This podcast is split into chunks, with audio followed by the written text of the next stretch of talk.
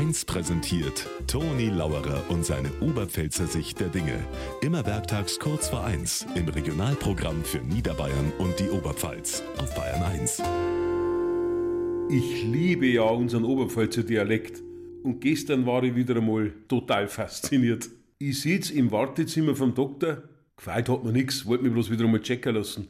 Haben sie zwei Männer unterhalten. Na sagt einer zum anderen, wo falsch? Sagt der andere, nein, weil, und selber?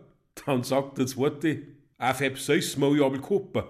Da hab ich mir gedacht, wenn da jetzt ein norddeutscher Feriengast herin sitzt und hört das, der denkt sich, er ist zwei gefahren und sitzt schon in einem tschechischen Wartezimmer.